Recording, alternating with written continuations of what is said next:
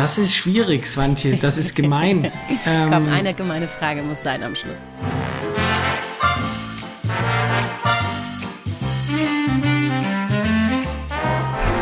Mein heutiger Gast ist Christoph S.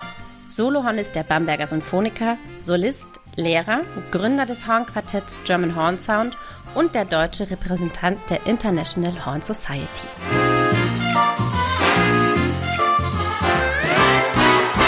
Hallo und herzlich willkommen bei Glanzgespräche, lieber Christoph. Ich freue mich riesig, dass du heute eine Folge mit mir gestaltest. Ja, und ich freue mich erst. Vielen Dank für die Einladung, liebes Swantje. Sehr, sehr gerne. Ich habe gerade mal ausgerechnet, also nicht selbst, aber mal ausrechnen lassen, wie weit unsere Aufnahmeorte sich gerade in diesem Moment voneinander entfernen. Luftlinie. Hast du einen Tipp? Ich würde sagen ähm, 1,2 Kilometer. Nee, es ist nämlich gar nicht so viel. Es sind 680 Meter. Nur. Wir, ja, krass, ne? Wir sind nämlich gerade beide in unserem Zuhause ganz Corona-konform, getrennt voneinander, können uns also auch nicht sehen und zeichnen diese Folge auf. Ich hoffe, du hast es dir schön gemütlich gemacht. Ja, das habe ich. Kleine Pause vom Homeschooling, ne? Vielleicht. Genau. Eisige Temperaturen draußen. Eisige Temperaturen, genau. Und jetzt eine knappe Stunde Podcast-Entspannung, hoffe ich. Ähm, ich sollte vielleicht kurz erklären, woher wir uns kennen, beziehungsweise dass wir uns sehr gut kennen. Wir sind nämlich nicht nur direkte Kollegen hier in Bamberg im Orchester, sondern kennen uns mittlerweile schon fast 13 Jahre und sind seitdem befreundet. Und genau, ich habe mir gedacht, gerade weil ich dich so gut kenne, sowohl beruflich als auch privat, dass ich unbedingt eine Folge mit dir machen möchte, weil ich glaube, dass die ZuhörerInnen wahnsinnig viel davon mitnehmen können, wenn ich so dein Leben und deinen Alltag beobachte ich erhoffe mir natürlich auch noch mal so den ein oder anderen Lifehack und ähm, denke, dass da sehr viel Tolles dabei sein wird. Ich dachte, vielleicht für die, die dich nicht so gut kennen, würde ich noch mal ein bisschen deinen Lebenslauf umreißen, kurz. Gut. Ja, du kannst mich sehr gerne unterbrechen, falls ich irgendwas nicht richtig wiedergebe. Du stammst aus Tübingen im Schwabenländle und hast dort an der Musikschule Horn gelernt. Wieso das Horn? Ja, da gibt es wahrscheinlich wie bei jedem eine kleine Story dahinter. Also ich komme aus einem Elternhaus, äh, die mit äh, Musik als Beruf gar nichts zu tun haben, aber ja leidenschaftlich gerne Musik und auch klassische Musik gehört haben. Und die haben mir zum dritten Geburtstag die ja damals noch äh, Kassette von Prokofjews Peter und der Wolf geschenkt. Und ich war so begeistert und lag denen wirklich äh, drei Jahre in den Ohren, ähm, dass ich dieses Instrument lernen will, welches den Wolf darstellt. Und dann hatten sie mich mal noch mitgenommen äh, zu einem Konzert. Das war so mein erster, ja, mein, mein erstes Zusammentreffen mit einem Hornisten und äh, gleich einem ganz großen äh, Vorbild auch nach wie vor. Ähm, Barry Tuckwell, der hat bei uns in Reutlingen, der Nachbarstadt, äh, ein Mozart-Horn-Konzert gespielt und das habe ich mir angehört und dann habe ich ja tatsächlich mit sechs Jahren schon angefangen, Horn zu spielen. Ah, schön ähnlich wie bei mir. Ich habe auch so früh angefangen, hatte aber einen ganz anderen Background und ich habe mich immer gefragt, was das bei dir war. Du bist dann ja auch relativ heimatverbunden geblieben und nicht so ganz rausgekommen aus der Käsespätzle-Area, würde ich sagen, im Sinne der Ausbildung und ähm, was wahrscheinlich aber auch perfekt war, weil du bei Christian Lampert an der Musikhochschule Stuttgart studiert hast. Richtig. Gab es so während deiner Jugend eigentlich, also ich habe das auch immer verfolgt, ich komme ja aus dem hohen Norden und habe natürlich beim Bundeswettbewerb Jugend musiziert immer auch deinen Namen gelesen und da gab es immer auch schon Reportagen über dich. Das war natürlich so der Hornist aus dem Süden. Gab es für dich irgendwann mal eine Phase, wo du gar keinen Bock mehr hattest und das Horn an den Nagel hängen wolltest oder hast du diese Phasen galant umschifft? Ja, das äh, sagen meine Eltern irgendwie jetzt im Nachhinein auch immer, dass es eigentlich diese Phasen bei mir nicht gab. Also ich habe eben lange Zeit auch richtig viel aktiv äh, im Fußballverein gespielt und, und hatte da sowieso immer zwei Hobbys, die mir einfach beide wahnsinnig viel Spaß gemacht haben. Und ich glaube, ein, ein großer Punkt ist dann natürlich, wenn die Pubertät einsetzt, ähm, äh, wie weit man dann vielleicht schon mit einem seiner Hobbys ist. Und, und das war eben bei mir dadurch, dass schon so früh das mit dem Horn irgendwie äh, in eine relativ gute Richtung ging und ich auch diese Erfolge bei Jugend musiziert immer feiern durfte, ähm, war die Pubertät sozusagen kein ähm, Faktor für mich, der mich daran gehindert hätte, Horn weiterzumachen, sondern äh, das hat mich vielleicht äh, eher äh, weiterhin begeistert. Und ich war da natürlich in der Schule und so oft äh, der Außenseiter. Und ähm, zudem war es bei mir auch so, dass ich relativ spät erst in die Pubertät kam. Ich war ja, auch im Bundesjugendorchester, als ich da mit äh, 15 oder Anfang 16 zum ersten Mal dabei war, da war ich wirklich noch ein kleiner Pimpf, der, der noch nicht mal im Stimmbruch war. Und insofern war das bei mir relativ spät und dann war das mit dem Horn im Prinzip schon so erfolgreich, dass, dass ich da diese Phase von kein Bock eigentlich nicht hatte, sondern gerade mit Eintritt in die Pubertät durfte ich dann zum ersten Mal mit in diese Jugendorchester und das war einfach natürlich das Größte für uns, weil äh, erstmal 80 Leute auf einem Haufen, die zumindest ein großes Hobby gemeinsam haben, das war einfach Wahnsinn. Das kennst du ja selber auch. Ja, das war für mich auch, muss ich sagen, der Punkt, wo ich irgendwann gemerkt habe, wenn das weiterhin gut läuft, möchte ich das unbedingt beruflich machen. Also dieses Spiel eben mit anderen, die das Gleiche wollen, das Gleiche denken. Ich meine, in der Schule irgendwie konnte keiner so richtig nachvollziehen, auch wenn natürlich viele versucht haben, das irgendwie zu verstehen, was man macht. Ich muss auch sagen, da war das mit den Jugendorchestern, glaube ich, der größte Faktor, warum man da dran geblieben ist. Du hast dann ja innerhalb deines Studiums schon wahnsinnig viele Preise gesammelt. Ich habe es mal ein bisschen aufgeschrieben, unter anderem beim ARD-Wettbewerb, beim Richard Strauss-Wettbewerb. Du bist Sieger des Prager Frühlings. Äh, da habe ich übrigens gelesen, es gab sieben Sonderpreise. Habe ich mich kurz gefragt, für Outfit, Frisur oder wofür gab es sieben Preise? sieben Preise. Also da gab es wie bei jedem Wettbewerb den Publikumspreis, da gab es äh, den Preis für die beste Darbietung des zeitgenössischen Werkes. Und dann gab es noch wirklich auch ein paar lustige Preise. Und ich, ich hatte auch in dieser Preisverleihung, das weiß ich jetzt noch, auch im, in diesem ähm, goldenen Rathaus in Prag, ähm, wo, ich, wo ich dann irgendwann dachte, das kann doch jetzt nicht wahr sein, die, die, solche Sonderpreise sind doch eigentlich auch dazu da, um irgendwie eine besondere Leistung für andere noch äh, ja, zu, zu aufzuwerten und, und ähm, aber irgendwie hatte ich das dann bekommen und am Schluss habe ich sogar noch ein, ein, wirklich schönes tschechisches Horn als Sonderpreis bekommen von der Firma Amati, wow. was ich dann meinem äh, späteren Schwiegervater vermacht habe, der Horn angefangen hat zu lernen. Wahnsinn. Du hast sie quasi alle umgehauen da in Prag. Naja, also ich glaube, das war so die, die Phase, äh, sozusagen kurz vor dem Berufsstart, ja, mhm. also zwischen, wo, wo das Studium schon relativ weit fortgeschritten war und ich war dann, ähm, ich hatte kurz davor die Stelle in Bamberg bekommen, habe aber noch nicht angefangen gehabt und ähm, ja, man ist da einfach fit und ich war sowieso immer schon auch so ein Typ, dem, dem Wettbewerbsspielen eigentlich Spaß gemacht hat. Also ich, ich hatte da nie irgendwie einen, einen Leistungsdruck verspürt, sondern hatte irgendwie einfach Lust, ähm, ja, da wie, wie bei einem Konzert einfach schöne Sachen zu spielen und das Hornrepertoire einfach kennenzulernen, welches natürlich im Vergleich zu Geige, Cello oder Klavier sehr gering ist, aber trotzdem gibt es einfach viele Schmuckstücke und man kommt eigentlich nie dazu, so viel kennenzulernen, wie wenn man eben solche Wettbewerbe mitmacht. Und das hat mir immer total Spaß gemacht. Ja, der Spaß daran zeigt wahrscheinlich auch, warum du dir nach den Wettbewerben nach und nach dann eine Karriere als Solist aufbauen konntest. Ähm, du spielst mit vielen tollen Orchestern Solokonzerte, wenn wir jetzt nicht gerade Corona hätten, und hattest verschiedene Engagements in großen Orchestern, bis du schließlich in Bamberg gelandet bist hier als Solohornist. Nebenbei bist du auch Initiator und Mitglied vom Hornquartett German Horn Sound und warst von 2017 bis 2019 Professor für Horn an der Musikhochschule Lübeck. Aber genau. du bist nicht nur das, nicht nur Top-Solist, äh, Orchesterhornist und Lehrer, sondern auch noch Vater von drei Kindern, Sternekoch, Manager, Barista, Sportler und nahezu allzeit erreichbar und hilfsbereit. Äh, für Oha, mich bleibt, werde ich gleich rot. ja, für mich bleibt da immer nur eine Frage, wie geht das? Ich bekomme ja sehr viel von dir mit und meine einzige Frage, die ich in meinem Kopf habe, ist, warum hat mein Tag 24 Stunden und deiner geführt irgendwie 48? Wie machst du das?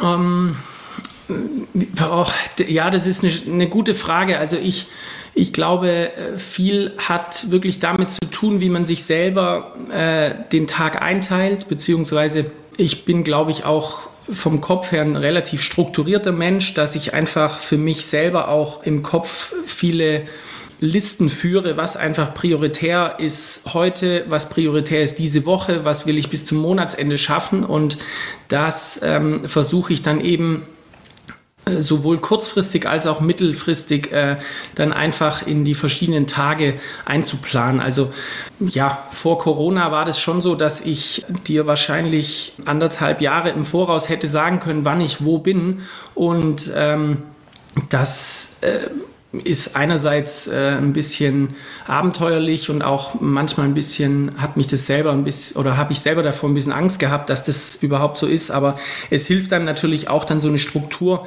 zu kriegen. Das eine ist ja, dass man sich für seinen Beruf vorbereitet, also dass ich übe. Das ist mal das, das Wichtigste. Und aber natürlich ähm, möchte ich eben auch äh, für die Familie da sein und Zeit mit den Kindern verbringen und alles andere muss eben noch mit reinpassen. Und ich glaube, dass so ein, so ein gewisses Zeitmanagement und eine Struktur auch mental und im Kopf äh, da sehr, sehr wichtig ist. Aber hast du das irgendwie gelernt? Warst du schon als Jugendlicher und als Kind so? Weil ich finde, gerade bei dir ist das sehr ausgeprägt. Ich habe das Gefühl, du hast einen sehr klaren Plan davon, wann Sachen stattfinden, was noch gemacht werden muss. Hast du das in irgendeiner Form gelernt oder ist das dir einfach so in die Wiege gelegt? Ja, ich glaube, meine Mutter ist einfach da äh, genauso. Also das habe ich so sicherlich einfach äh, ja mitbekommen, ne? dass man einfach gewisse Dinge tun muss und manche Dinge auch äh, tun möchte und andere Dinge aber auch sein lassen möchte. Also das ist der dieser letzte Punkt ist der schwierigste für mich, dass ich äh, auch eben mal Nein sage und trotzdem seit die Kinder da sind, ähm, musste ich das natürlich lernen. Also ich glaube, das Machen und das Struktur finden und ähm, ja, diese, dieses Zeitmanagement, das habe ich schon in die Wiege gelegt bekommen, aber dass man eben nicht alles machen muss, das musste ich tatsächlich auch lernen. Ja, ist auch nicht immer einfach abzuwägen, was nee. man dann macht und was man nicht macht, ne? Ja, und äh, nur so für die ZuhörerInnen, bist du so jemand, der sich zum Beispiel To-Do-Listen schreibt oder sich irgendwie Pläne macht oder hast du das alles im Kopf? Nee, ich bin ein totaler To-Do-Listen-Freak. ähm, ja, auf jeden Fall. Also ich habe ähm, hab zunächst mal äh, eine To-Do-Liste, die quasi immer offen ist. Ähm, es geht ja mit den Smartphones wunderbar.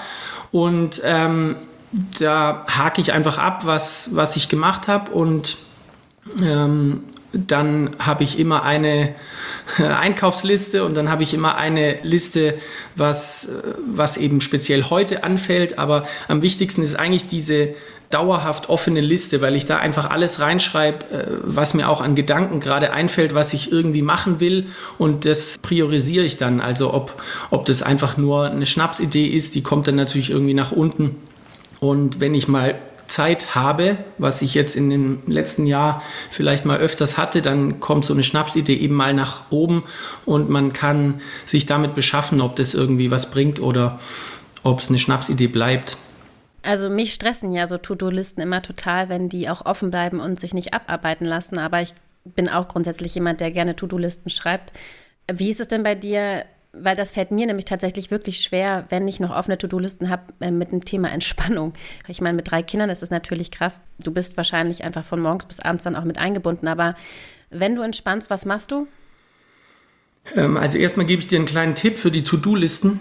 Ähm, ich würde mir einzelne Themen ähm, äh, untersortieren und dann hast du aus einem Thema, was du schnell erledigen kannst, schreibst du einfach in fünf äh, Punkten auf und dann hast du gleich fünf abgearbeitet und dann ist die Prozentzahl an Punkten, die noch offen ist, viel geringer. Ah. Das entspannt dich sehr. Und was mache ich zur Entspannung? Also es ist tatsächlich so, dass ich ähm, natürlich mit den Kindern vor allem auch momentan ähm, dauerhaft eingebunden bin. Da bleibt wenig Zeit für anderes. Aber ich glaube, warum auch immer, aber ich kann grundsätzlich immer und überall schlafen.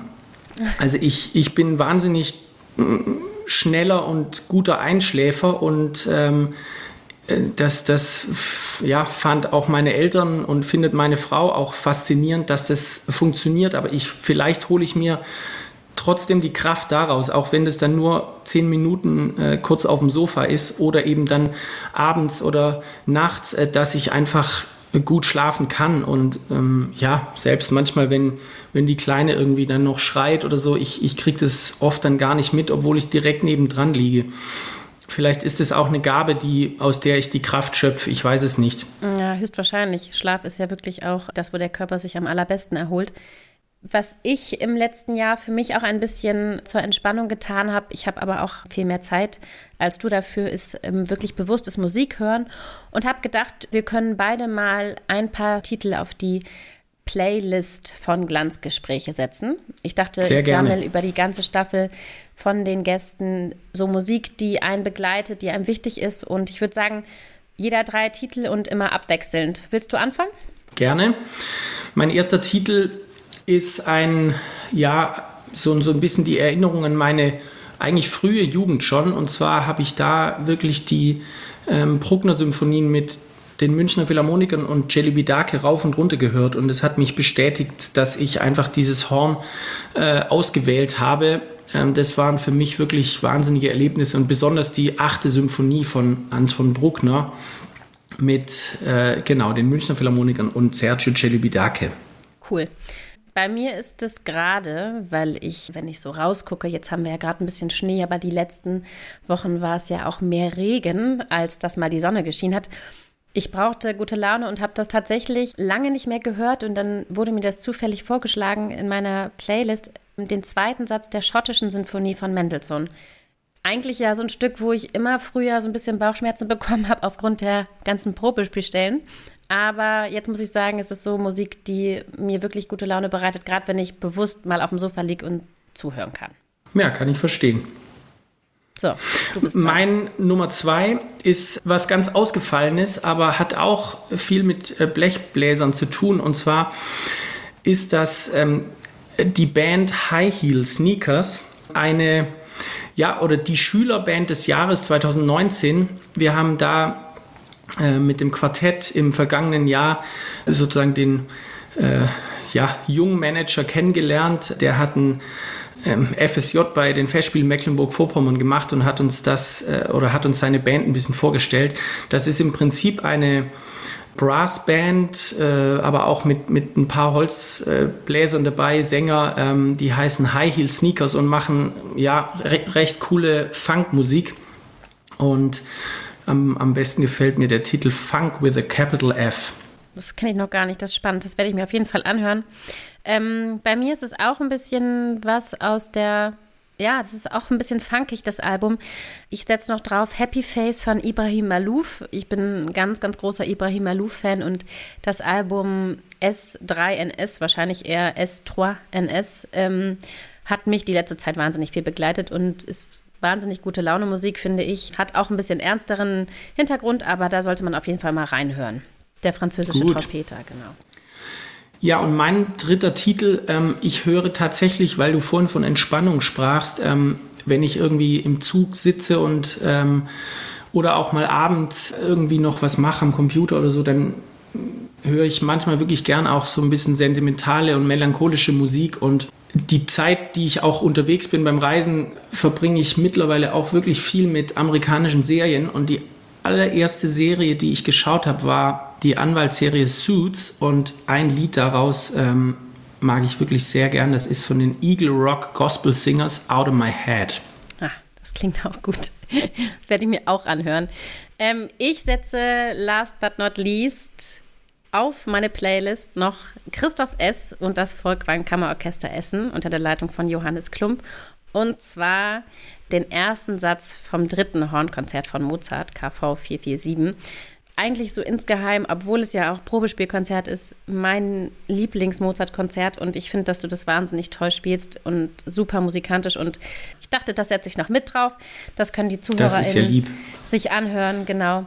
Und äh, du hast ja nicht nur sehr viele Solo-CDs eingespielt, sondern auch ganz tolle Sachen gemacht mit deinem Hornquartett German Horn Sound. Darauf wollte ich jetzt auch ein bisschen zu sprechen kommen, weil das nämlich auch noch ein bisschen zum vorherigen Punkt passt, zum Thema Selbstmanagement, Zeitmanagement. ich fand es ganz bewundernswert. Ich habe das ja damals äh, auch mitbekommen, in welchem, ja, welcher Zielstrebigkeit und auch in welchem Tempo du, würde ich sagen, schon auch als Hauptinitiator das Quartett ins Leben gerufen hast. Wie ich mitbekommen habe, wirklich, wie du telefoniert, Sachen geregelt, mit Veranstaltern gesprochen, Aufnahmen geplant, konkrete Projekte ins Auge gefasst hast. Das war schon wirklich beeindruckend. Wie ist das auch so im Quartett? Äußert sich das? Würdest du sagen, du bist so ein bisschen der Kopf des Ganzen oder wie hat sich das so weiterentwickelt? Ich hatte damals das Gefühl, dass du schon derjenige bist, der das so in die Hand nimmt. Wie ist das heute? Ja, also ähm, wenn du die anderen drei fragst, würden die dir sicherlich die Frage mit Ja beantworten, dass ich natürlich nach wie vor der Kopf bin, auch vor allem nach außen, ähm, weil ich halt ja durch die Wettbewerbsgewinne und auch durch meine Stelle hier ähm, sicherlich auch den bekanntesten Namen von uns habe. Also unser Quartett hat sich ja im Prinzip direkt nach dem Studium gegründet, ähm, eigentlich aus vier guten Kumpels. Das war erstmal der erste Punkt, warum wir uns gegründet haben, nämlich dass wir uns in Deutschland verteilt hatten, unsere Stellen gekriegt hatten und dann einfach nicht mehr viel Zeit miteinander verbringen konnten, was im Studium eben sehr, sehr viel der Fall war. Und dann haben wir uns gesagt, komm, lass mal zwei, drei Konzerte organisieren als Quartett und dann verbringen wir eine schöne Woche. Und das war sozusagen der Anstoß. Und in dieser ersten Phase ja, das waren so Vorkonzerte 2009. Ähm, da haben wir die Idee gehabt, ähm, dass wir ein großes Projekt mal planen wollen ähm, für 2013, das Verdi und Wagner Jubiläumsjahr. Und genau, da haben wir dann äh, wirklich ein, ein vielleicht was, was es auch so noch nicht gab, äh, nämlich für Hornquartett und einen Schauspieler so eine Art Kammeroper äh, initiiert. Und die haben wir mittlerweile bestimmt 40 Mal spielen dürfen. Und das hat eben total reingeschlagen damals. Und dann hatten wir bei vielen Festivals und Kammermusikreihen eben irgendwie zumindest unseren Namen schon mal äh, auf dem Tisch gehabt. Und dann ist es natürlich einfacher, darauf aufzubauen. Aber die das Geheimnis ist eben vielleicht dann auch, das zu nutzen und weiterzumachen. Und das war sicherlich dann auch der Punkt, an dem ich eben eingesetzt habe, dass, dass ich, oder wir hatten alle vier so viel Spaß daran, dass, dass wir gesagt haben, wir wollen es unbedingt weitermachen. Und ähm, genau, also ich habe eben glaube ich, schon einfach ein sehr, sehr großes Netzwerk. Erstens innerhalb des Horn, äh, innerhalb der Horn-Community, aber eben auch bei Veranstaltern, bei CD-Labels, bei Agenturen ähm, und genau, dann hatte sich das eins zum anderen aufgebaut und natürlich bin ich, wenn du jetzt von Kopf des Ensembles sprichst, vielleicht der, der die meisten Strippen zieht und der, der auch so ein bisschen visionär überlegt, was, was ist ähm, vor allem realisierbar. Also wir haben eigentlich alle viele Ideen, aber ich bin vielleicht der, der am ehesten sagen kann, was, was am Ende realisierbar ist, weil das ist eigentlich das Wichtigste. Wenn, wenn Sachen nicht durchführbar sind, dann braucht man sie eigentlich gar nicht erst anfangen. Äh, und Trotzdem ist, sind wir jetzt an einem Punkt, wo auch alle vier wollen, dass dieses Ensemble weitergeht. Jetzt nach zehn Jahren gibt es ja viele, die sich dann auch vielleicht wieder trennen oder jeder von uns hat jetzt auch äh, kleine Kinder und, und vielleicht andere Ideen, äh, auch Lebensideen sozusagen, wie, wie, wie es weitergehen soll. Aber was das Quartett anbelangt, ziehen wir alle so an einem Strang und ich denke, da ist schon ein großer Vorteil, dass wir eben so gut befreundet sind die andere Sache, die für uns sicherlich zum Vorteil ist, ist, dass wir unser Geld erstmal in den Orchestern verdienen dürfen. Und alles, was mit dem Quartett stattfindet, äh, ist für uns sozusagen Zusatz und der Spaß steht an vorderster Stelle. Und dann kann man eben auch manchmal vielleicht irgendeine Investition machen oder mal eine CD aufnehmen, die am Ende ähm, vielleicht eher ein Minusgeschäft ist, aber wenn wir da Spaß dran haben, dann, dann können wir das trotzdem machen. Und meine Devise oder ein Motto bei mir war immer schon, wenn man eben viel reingibt, und da dran bleibt und wirklich zielstrebig äh, mit, sich mit irgendwas beschafft, dann kommt am Ende immer was zurück. Und ähm, auch wenn das vielleicht äh, finanziell äh, nicht so ist, aber zumindest äh, kriegt man wieder neue ähm, ja, neue, lernt neue Leute kennen, man, man kriegt wieder Einblick in anderes oder hat hat dann halt einfach auch eine CD für sich aufgenommen, die vielleicht am Ende äh, auch nicht lukrativ war. Ja, also dass du schon der Kopf bist, das erkennt man nach außen und auch ja spielerisch. Ich kenne auch niemand, der solche Hammerprogramme sonst durchhalten würde am ersten Horn wie du. Was mich persönlich interessieren würde, weil ich ja auch viel Ensemble spiele, ist, ob sich das auch so ein bisschen auf eure Probenarbeit auswirkt. Also das ist vielleicht auch interessant für alle, die zuhören. Ist es so, dass du auch quasi die Proben leitest? Wie handhabt ihr das? Ähm, ich weiß, ich spiele im großen Ensemble mit zwölf Leuten. Da ist es immer so, dass jeder was sagt, was oft äh, sehr anstrengend ist in der Probenarbeit, aber dann auch sehr effektiv und jeder fühlt sich irgendwie ernst genommen. Wie macht ihr das? Also bei uns ist auch so, dass, dass äh, sich jeder sozusagen akzeptiert fühlt, auch als Leiter. Und ich bin, glaube ich, bei den Proben sogar eher zurückhaltend. Also ich, ich habe natürlich durch die erste Stimme eigentlich immer das sozusagen den schwierigsten Part oder den höchsten Part. Und die Proben leiten tut eigentlich oft auch äh, Stefan, also Stefan Schottstedt der die meisten Arrangements einfach für uns schreibt und der äh, hat sich natürlich am meisten im Vorfeld äh, mit der Musik oder mit dem Arrangement beschäftigt. Insofern leitet er das oft. Er hat auch ein sehr gutes Gehör, also gerade so Intonationssachen und so ähm, leitet er oft. Und aber trotzdem auch musikalisch sagt jeder was und mittlerweile sind wir natürlich auch so aufeinander eingespielt, dass wir schnell wissen, zumindest wohin wir wollen und vielleicht macht es jeder ein bisschen anders, wie er da hinkommt, aber trotzdem ist das Ziel immer ähm, relativ äh, klar von uns allen vier, äh, ohne das formulieren zu müssen. Mhm. Und wenn es mal äh, richtig knallt, kommt das auch vor? Also ich kenne das bei uns schon auch, dass man mal an die Grenzen kommt, auch gerade wenn man jetzt irgendwie viele Stunden geprobt hat und man müde wird. Könnt ihr gut Konflikte lösen? Habt ihr da irgendwie ein äh, Rezept oder ist es bei euch so, es knallt mal und dann ist auch wieder gut, gerade wenn man ja gut befreundet ist, stelle ich es mir manchmal auch schwer vor, vielleicht, wenn Konflikte da sind, die jetzt eher beruflicher Ebene sind. Kriegt ihr das immer gut gelöst? Also ähm, ich glaube, bei uns knallt es oft und ist dann aber schnell auch wieder gut. Und mit Knall ist eigentlich eher so gemeint, dass jeder hat natürlich auch äh, menschlich äh, oder, oder ja, wie man an so eine Probe rangeht, so seine Eigenheiten und die passen manchmal nicht gut zusammen, dass ähm, der eine achtet halt eher auf das, der andere auf das und, und man kommt dann nicht gut zusammen und dann, aber wir sind alle auch so, dass wir uns dann schnell danach entschuldigen und äh, also keiner ist nachtragend. Gut. Das definitiv. Ich glaube, das ist auch die allerwichtigste äh, Gabe, nicht nachtragend zu sein, weil das, glaube ich, ähm, erleichtert vieles, ne? weil ich glaube, es knallt auch immer mal oder es kann mal zu Konflikten kommen. Das Wichtigste ist, dass man da schnell wieder rauskommt. Ähm, so ist es. Ja, ihr habt natürlich auch wahnsinnig viel geplant, was abgesagt wurde im letzten Jahr und man weiß ja auch noch leider nicht so genau, wie es weitergehen wird.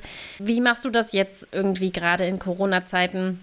Hast du so dein Daily Business? Ich meine, wir haben ja auch trotzdem Dienst gespielt und hier im Orchester Projekte gehabt. Aber wie ist das, wenn du jetzt irgendwie keine Solokonzerte hattest, keine Hornquartettkonzerte? Bist du so jemand, der wirklich jeden Tag dann seine Rituale braucht, einspielen, Etüden und so? Oder wie handhabst du das gerade?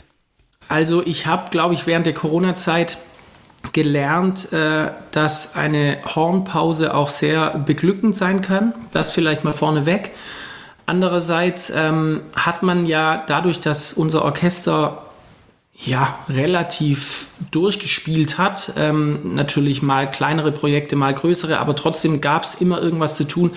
Ähm, und wir am Horn müssen natürlich fit bleiben. Also wir können uns nicht nach zwei Wochen Pause direkt in den Dienst setzen. Das ist ganz klar. Und ähm, im Prinzip äh, versuche ich einfach zumindest meine Dreiviertelstunde oder Stunde äh, Warm-up-Programm und Basics zu üben das ist für mich ähm, aber dann auch ausreichend momentan, um fit zu bleiben. Und dann ist es eben so, dass wir mit dem Quartett gerade letzten Sommer relativ viel spielen durften. Also wir haben auch selber so ein bisschen Corona-konforme ähm, Konzertformate entwickelt und den Festivals angeboten haben eben so gerade so kleinere Open-Air-Sachen gespielt, auch vor allem so für, für Laufpublikum und das war für die Festivals, gerade so Flächenfestivals wie in Mecklenburg-Vorpommern, in Niedersachsen, in Ostfriesland, gerade im Norden, da haben wir viel äh, einfach auf den Plätzen gespielt und sozusagen das unter dem Motto, das Festival kommt zu euch nach Hause, ähm, haben wir ja dann eben da Musik machen können. Und dadurch mussten wir natürlich auch ein bisschen proben und blieben immer fit.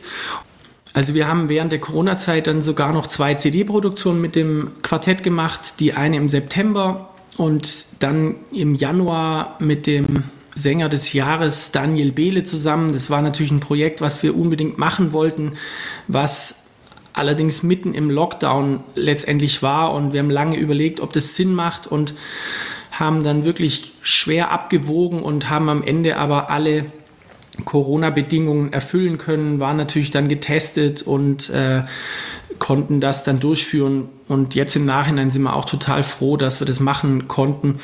Und was die Planung angeht, haben wir für uns eigentlich das Jahr 2021 mehr oder weniger auch abgeschlossen.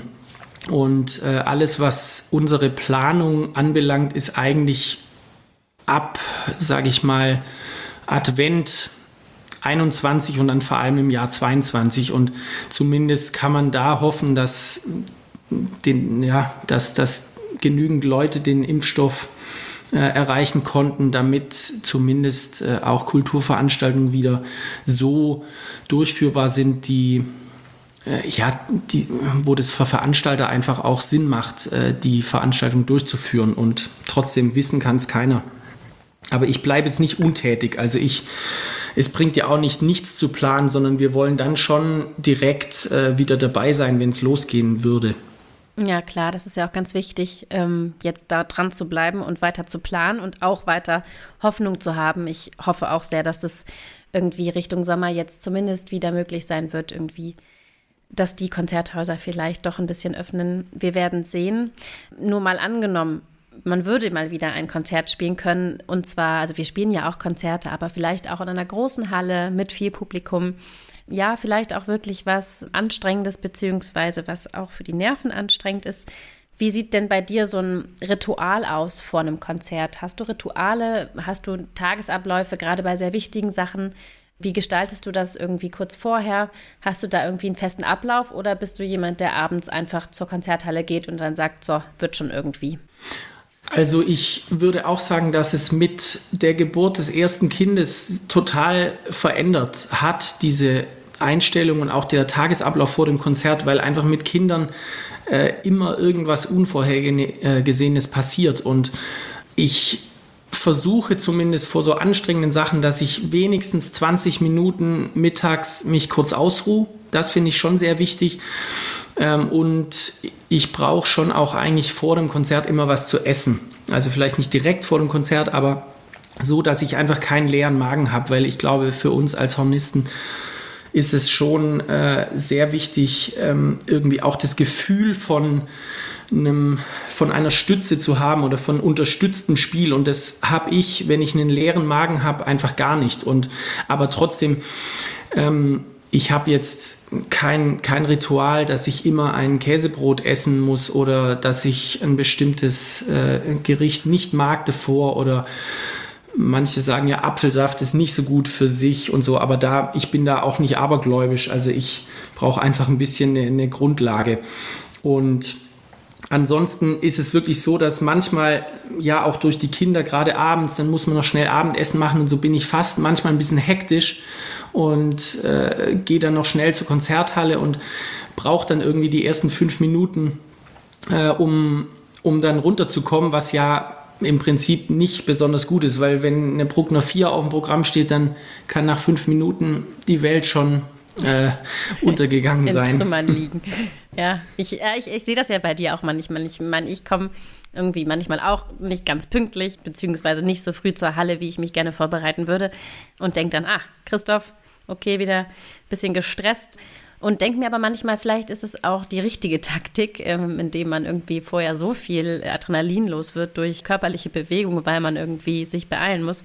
Ich bin zum Beispiel da ganz anderer Meinung, was das Essen angeht. Ich kann ja gar nicht mit vollem Magen spielen, aber es ist lustig, wie unterschiedlich das ist. Und ich weiß, du trinkst auch gern Kaffee und ich habe früher zum Beispiel immer total verteufelt, Kaffee zu trinken, weil ich mir eingebildet habe, dass man noch viel nervöser wird. Aber Ähm, ich finde auch, also es verändert sich mit dem Älterwerden auch und, oder auch mit der Stelle dann irgendwie. Ja, bestimmt. Also man kriegt ja auch eine gewisse Routine. Man fühlt sich im eigenen Orchester auch irgendwann wohl. Also so wäre es zumindest optimal, dass man eben dann äh, ja auf sowas auch mal machen kann. Also was, was ich zum Beispiel schon mache, das sage ich auch ganz ehrlich, ähm, ich trinke jetzt auch keinen doppelten Espresso vorm, äh, vorm, vor einer anstrengenden Symphonie oder so. Das stimmt, da hast du recht. Und manchmal mache ich auch wirklich bewusst äh, dann ganz alkoholfreie Wochen, weil ich ähm,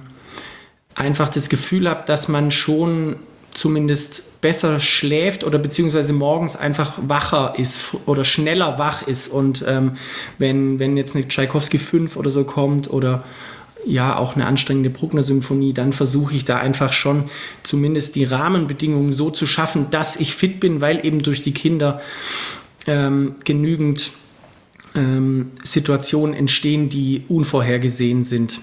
Ja.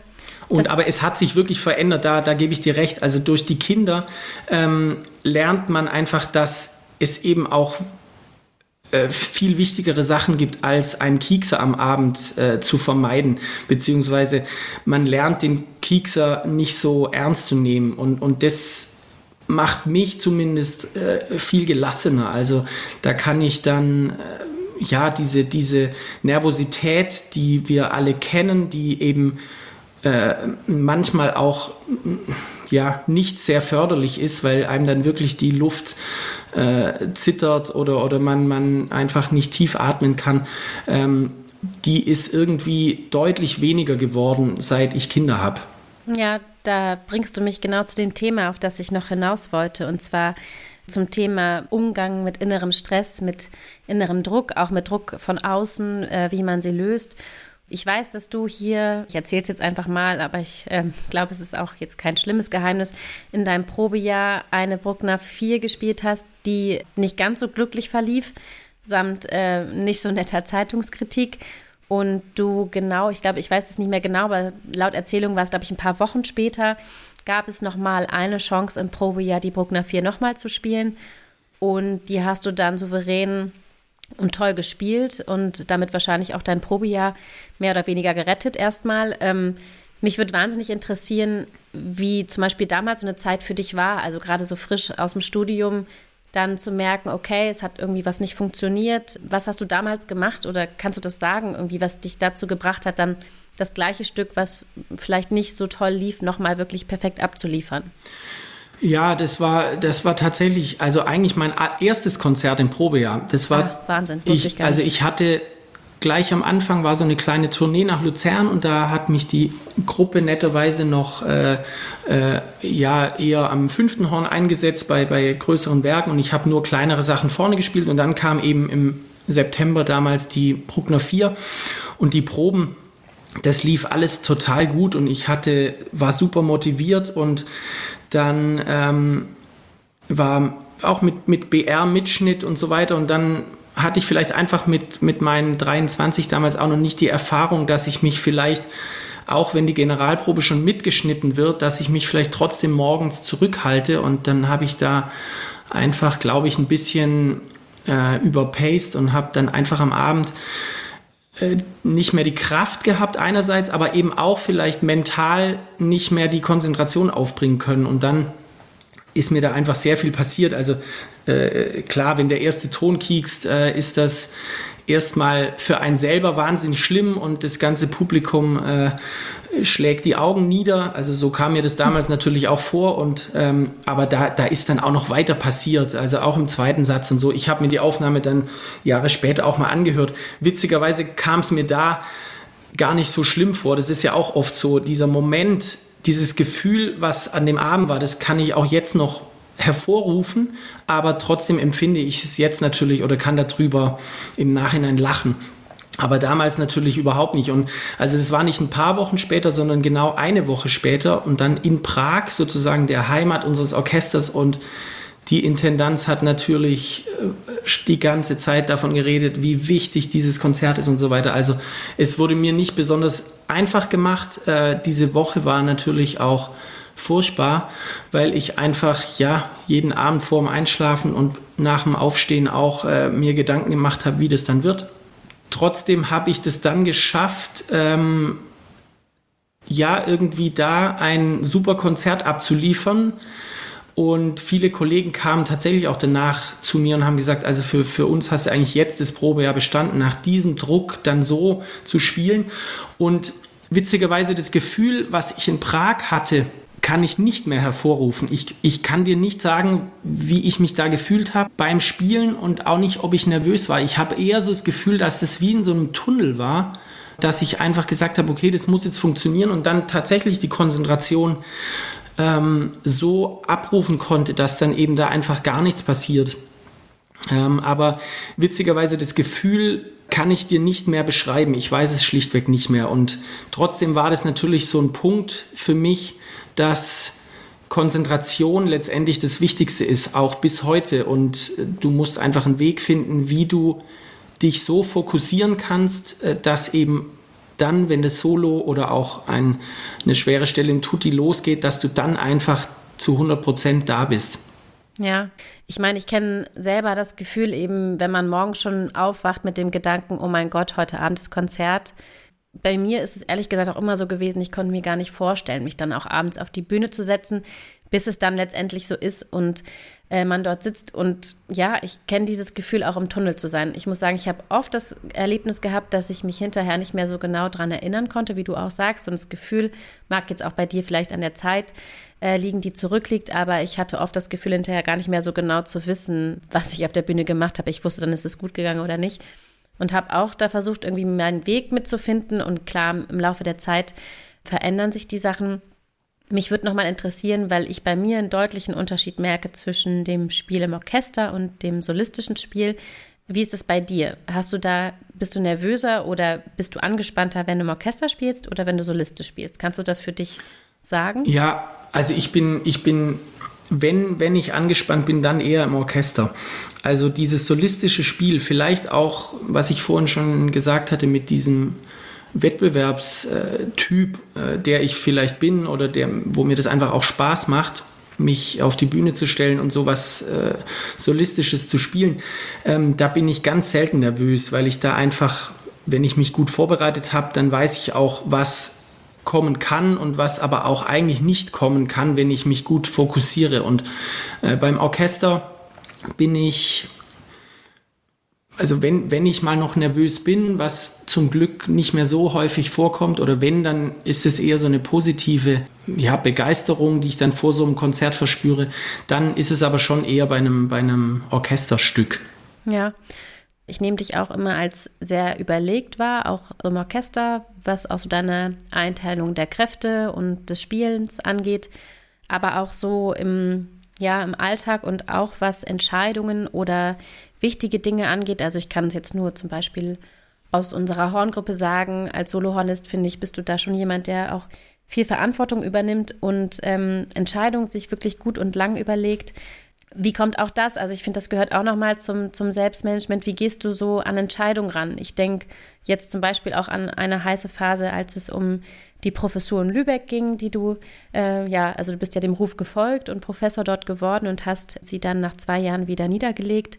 Vielleicht kannst du darüber ein bisschen was erzählen, wie du Entscheidungen triffst, weil ich glaube, jeder kennt das irgendwie in seinem Berufsleben, ob man jetzt Musiker ist oder was anderes macht. Man hat oft das Gefühl, man entscheidet und schlägt damit vielleicht eine Tür zu und hat Angst, es geht nie wieder eine Tür auf oder man denkt, man hm, entscheidet sich dafür und geht dann einen bestimmten Weg und hat Angst, dass der andere Weg aber der richtige gewesen wäre. Ich finde, das mhm. ist gerade bei uns im Musikerleben eine ganz große Sache, so Entscheidungen zu treffen. Was macht man, was macht man nicht? Wie bist du dann bisher mit umgegangen? Ja, das ist schon richtig alles, was du sagst. Also die ähm, diese Gedanken habe ich mir damals auch gemacht. Grundsätzlich bin ich, glaube ich, jemand, der äh, zumindest Entscheidungen fällen kann. Es gibt ja auch viele Menschen, die sich damit sehr schwer tun, aber das bin ich eigentlich nicht. Ähm, und diese Entscheidung jetzt zum Beispiel mit Lübeck äh, war in vielerlei Hinsicht natürlich erstmal eine Luxusentscheidung, weil ich zwei Jobs zur Auswahl hatte, die beide für sich sehr gut, sehr hoch dotiert und sehr äh, ruhmreich irgendwie waren oder sind. Und ähm, egal für was ich mich entschieden hätte, mir, mir, mir wäre es danach, äh, also da gab es nicht richtig oder falsch oder gut und schlecht oder so. Insofern war das vielleicht eine Entscheidung, die, die viele andere äh, Parameter beinhaltet hat. Und letztendlich ja, habe ich damals auch sehr viel drüber nachgedacht, was mich eigentlich wirklich glücklich macht und ähm, mit, mit was verbinde ich Glück. Und ähm, letztendlich ähm, ist natürlich der berufliche äh, Weg für mich ein Glück, dass ich einfach Horn spielen kann in so einem tollen Orchester. Ähm, solistisch hätte ich das ja trotzdem weitermachen können. Ähm, aber für uns als Hornisten und Hornistinnen ist es trotzdem einfach auch im Orchester äh, wahnsinnig toll zu spielen. Das ist vielleicht auch speziell mit unserem Instrument, aber so ist es einfach und das macht mich glücklich und ich möchte einfach äh, Zeit mit meiner Familie verbringen. Das macht mich eben auch glücklich und ich hätte ähm, ja mit der Familie einfach äh, aus Bamberg wegziehen müssen, ähm, weil das habe ich mir immer geschworen, wenn ich so eine Professur mache, dann möchte ich die auch richtig machen und mit, mit voller ähm, Zeit und auch mit, voller, mit vollem Engagement dabei sein können. Und ähm, das hat auf die Entfernung, hätte das niemals funktionieren können. Und im Endeffekt habe ich mich dann einfach dafür entschieden, ähm, das Glück mit der Familie steht an erster Stelle und wir wollen einfach hier bleiben. Meine Frau hat hier einen Job. Wir sind hier mittlerweile seit, ich seit 13 Jahren ansässig und sehr glücklich und wie gesagt, natürlich hatte ich damals auch die Angst, äh, dass sich vielleicht Türen äh, nicht mehr öffnen, die ich jetzt schließe und äh, dass einem der Ruf vorauseilt, dass man vielleicht sowas blauäugig angenommen hat, aber eigentlich mit allen, mit denen ich gesprochen habe, ähm, hatte das eigentlich nicht diese Außenwirkung, sondern die haben eher zumindest mir das Gefühl gegeben, dass sie es bewundernswert finden, dass ich mich so entschieden habe, weil das eigentlich die wenigsten tun. Ja, ich muss auch sagen, ich habe den, ähm, war ja beim Prozess auch so ein bisschen dabei und habe auch erlebt, äh, wie ihr euch zu Hause viel beraten habt. Und man muss ja auch sagen, man lebt nur einmal. Irgendwie hat dieser Spruch auch ein bisschen was Wahres und vor allem hat man auch nur eine kurze Zeit, wo die Kinder klein sind, wo es vielleicht auch wichtig ist, dass man da ist und ich habe dich auch so kennengelernt, dass du sagst, wenn, dann machst du halt Sachen ganz oder gar nicht, was finde ich auch einfach eine absolut richtige Entscheidung ist. Von daher glaube ich, kann das sowieso jeder nachvollziehen. Abgesehen ja. davon bin ich natürlich auch total froh, dass du immer noch bei uns im Bamberg Solohornist bist und wir zusammen spielen können. Ganz egoistisch. Und natürlich auch, dass wir uns ab und zu mal auf einen Spaziergang treffen konnten in der letzten Zeit. Dafür war ja viel Zeit, so Corona-mäßig. Ich würde noch mal auf unsere glänzenden vier zu sprechen kommen.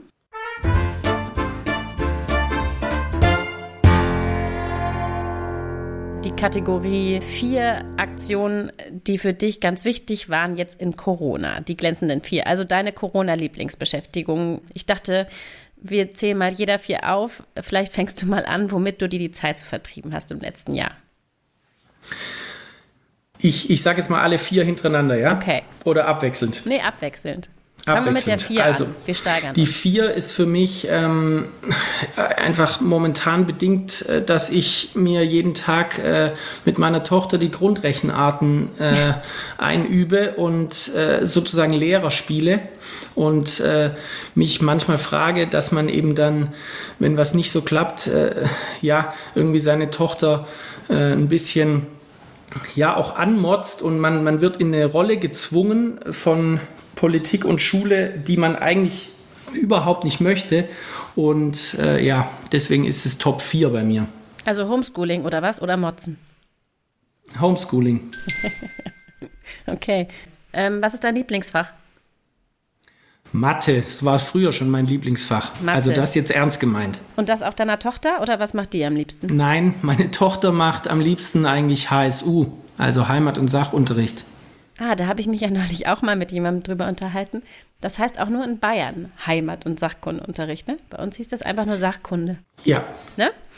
Bei mir ist äh, Punkt 4 ein bisschen streberhaft ähm, Joggen. Ich war nie der große Jogger und jetzt, wo die Fitnessstudios zu sind, bin ich äh, viel gelaufen. Und du behauptest ja auch, dass du so viel läufst und da wir ja nur 680 äh, Meter Luftlinie voneinander entfernt sind, sind wir uns noch gar nicht begegnet. Na siehst du, du läufst wahrscheinlich früh morgens und ich laufe spät abends. Wahrscheinlich wird das der Grund sein. Ähm, was ist deine Nummer drei? Meine Nummer drei ist die Hornpause lieben zu lernen. Oh. Also, also dass das, man einfach mal ja. drei Wochen äh, nicht mehr übt und äh, das aber nicht als schlimm empfindet, weil es eben äh, manchmal auch gut tut. Tatsächlich auch im sportlichen Sinne gut tut, weil sich die Lippen dann mal komplett regenerieren können. Davon halte ich relativ viel mittlerweile. Ja, das glaube ich. Ja, dass man zumindest sagt, man nimmt sich das ähm, dann irgendwie jetzt auch bewusst, wenn man weiß, es ist jetzt eh so nicht möglich zu spielen, es gibt keine Konzerte, dass man dann auch ohne schlechtes Gewissen sagt, man regeneriert mal. Ne? Ähm, bei mir ist Nummer drei, ähm, hat auch ein bisschen mit dir zu tun und deiner Frau Gesellschaftsspiele spielen. Das ist auch so wieder so ein bisschen so eine ähm, Sache, die ich bei euch gelernt habe. Ich glaube, unsere Spielesammlung hier zu Hause ist ja um ein Vielfaches gewachsen. Und da danke Sehr ich dir nochmal für die Inspiration. Die Top 2 bei mir ist, ähm, äh, ja, im Prinzip mir so viel Kaffee aus meiner schönen Maschine zu machen, wie ich Lust habe. Davon haben wir es ja vorhin schon gehabt, dass man eben manchmal vor einem Konzert äh, weniger trinkt und ich trinke sehr, sehr gerne Kaffee und das ist momentan, ist der Konsum sehr gestiegen. Ja, das äh, ist witzigerweise auch meine Top 2. Kaffee, Kaffee trinken und mich noch im Barista-Game ein bisschen üben. Ich habe ja die Maschine noch nicht so lange wie du. Und hier wird sich immer gemessen, ähm, wer die schönere Latteart hinkriegt. Noch ist das bei uns beiden ein bisschen schwierig, aber wir sind dran. Und jetzt hätte ich gerne noch deine Top 1.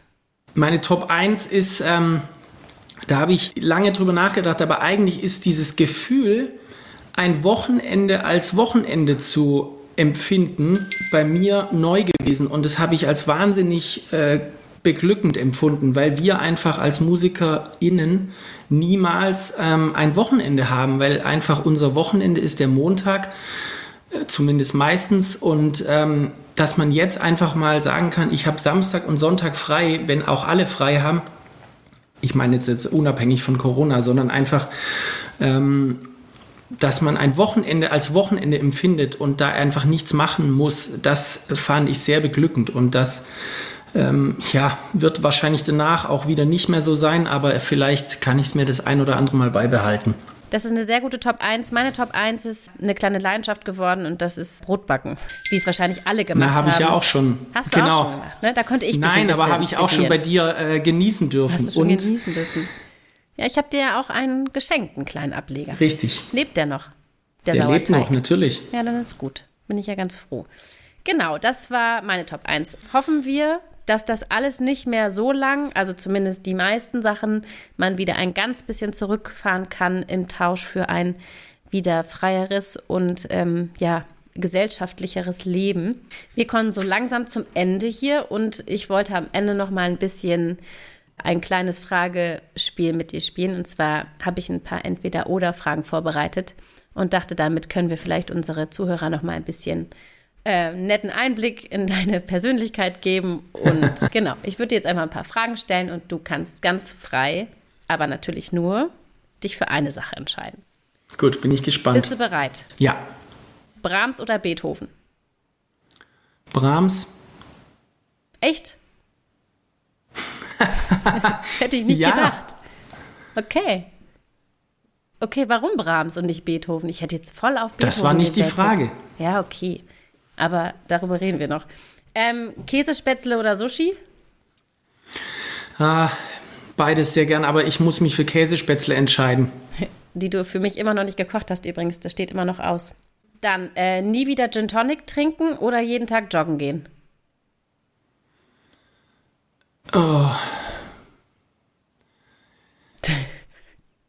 Das war doch keine Oder-Frage, oder? Na doch. Also entweder. Also ich gehe lieber jeden Tag joggen, um auch mal einen Gin Tonic zu trinken. Ja, okay, genau. Das war im Prinzip. Ja, also lieber Antwort. joggen also gehen dann jeden, jeden Tag. Tag joggen. Okay. Hat mich jetzt nur interessiert, ob du, um nicht jeden Tag joggen gehen zu müssen, auch Nein. Gin Tonic für Ich gehe außerdem auch, wenn ich die Zeit hätte, dann würde ich jeden Tag joggen gehen. Das würde mir auch sogar Spaß machen. Echt? Okay. Ja, dann ist doch gut. Dann, dann ist das Problem ja schon gelöst. Ja. Früh aufstehen oder früh ins Bett gehen? Früh aufstehen. Früh aufstehen, okay. Gut, das ist wahrscheinlich bei dir sowieso ähm, natürlich ja. gegeben, ne? Lieber solistisch oder lieber am Orchester spielen? Ähm, lieber solistisch. Okay. Ähm, und wenn du eine Zeitreise machen könntest, dann lieber vor oder lieber zurück? Äh, zurück. Echt? Okay. Definitiv, ja. Und ungefähr wohin? Oh, ich hätte wahnsinnig gerne mal so in Anfang des 20. Jahrhunderts gelebt, so in den 10er und 20er Jahren. Ah, cool. Warum? Ah, ich finde diese Zeit einfach unglaublich, äh, äh, ja, auch gerade so, äh, was die Kultur anbelangt ähm, und, und auch die Komponisten, auch die, ja, dieses ganze, oh, schwierig, aber diese Zeit ist für mich, also ich, wenn ich auch ein Buch lese und so darüber, dann, das, das nimmt mich immer total mit. Ja, spannend, cool. Hätte ich gar nicht gedacht. Ich hätte eher wahrscheinlich auch, wobei, nee, ich hätte schon gedacht, dass du wahrscheinlich in die Zukunft, naja, die, würdest.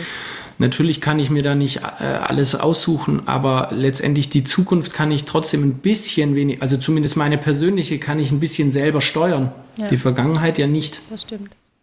Okay, ähm, vorletzte Frage. Lieber Strauss oder lieber Mozart-Hornkonzerte? Ähm, auch oh, definitiv Mozart. Definitiv Mozart, okay. Und äh, last but not least, ähm, der Instagram-Account von Andreas Ottensamer oder der von Igor Levit? Ähm, das ist schwierig, Swantje. Das ist gemein. ähm, Komm, eine gemeine Frage muss sein am Schluss. Ähm, Lieber Andi. Lieber Andi. okay. Gut, äh, Christoph hat übrigens auch äh, selbst einen tollen Instagram-Account äh, sowie auch einen YouTube-Channel und German Hornsound ist natürlich auch Social Media mäßig unterwegs. Ähm, folgt ihm doch gerne, ähm, folgt auch gerne den Glanzgesprächen, damit wir in einem regen Austausch bleiben können und hört euch auf jeden Fall die Glanzgespräche Playlist bei Spotify an, genau, wo auch Christoph jetzt seine Musik raufgestellt hat. Lieber Christoph, ich bedanke mich ganz, ganz herzlich, äh, dass du für dieses tolle und ehrliche Gespräch bereit warst ähm, und dass wir das hier einfach so ganz unkompliziert machen konnten. Ich wünsche dir einen ganz ja, schönen Tag. Ja, hat mir auch großen Spaß gemacht. Vielen ja, Dank. Vielen, vielen Dank. Äh, grüß deine Familie ganz lieb von mir und ich hoffe, dass im Homeschooling jetzt nicht noch zu viele Aufgaben auf dich warten. Nein, ja? ich glaube heute nicht mehr. Ich gehe jetzt raus in Schnee. Sehr gut. Genieß das und bis ganz bald. Bis bald. Ciao. Tschüss.